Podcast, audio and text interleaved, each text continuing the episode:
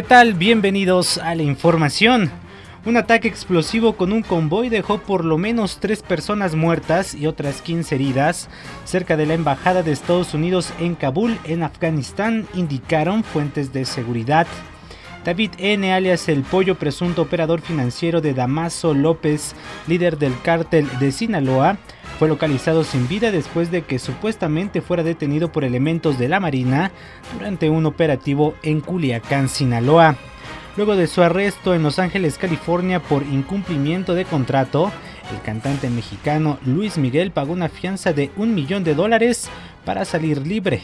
Luis Miguel tendrá que presentarse nuevamente ante la Corte el próximo 11 de mayo la Asamblea Nacional de Venezuela rechazó la convocatoria del presidente Nicolás Maduro para realizar una asamblea constituyente a fin de reformar la constitución.